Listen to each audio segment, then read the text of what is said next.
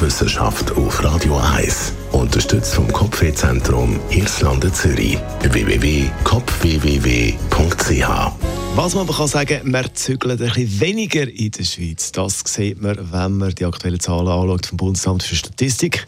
In der Schweiz sind im letzten Jahr rund 700'000 Menschen umgezogen. Das entspricht fast 10% der Bevölkerung in der Schweiz.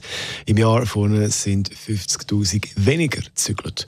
Und wann zügeln dann die meisten? Drei Viertel bleiben im gleichen Kanton. 16% wechseln den Kanton. Und immerhin 12% sagen Adieu Schweiz und ziehen ziehen ins Ausland. Junge Erwachsene zügeln mehr als die Älteren.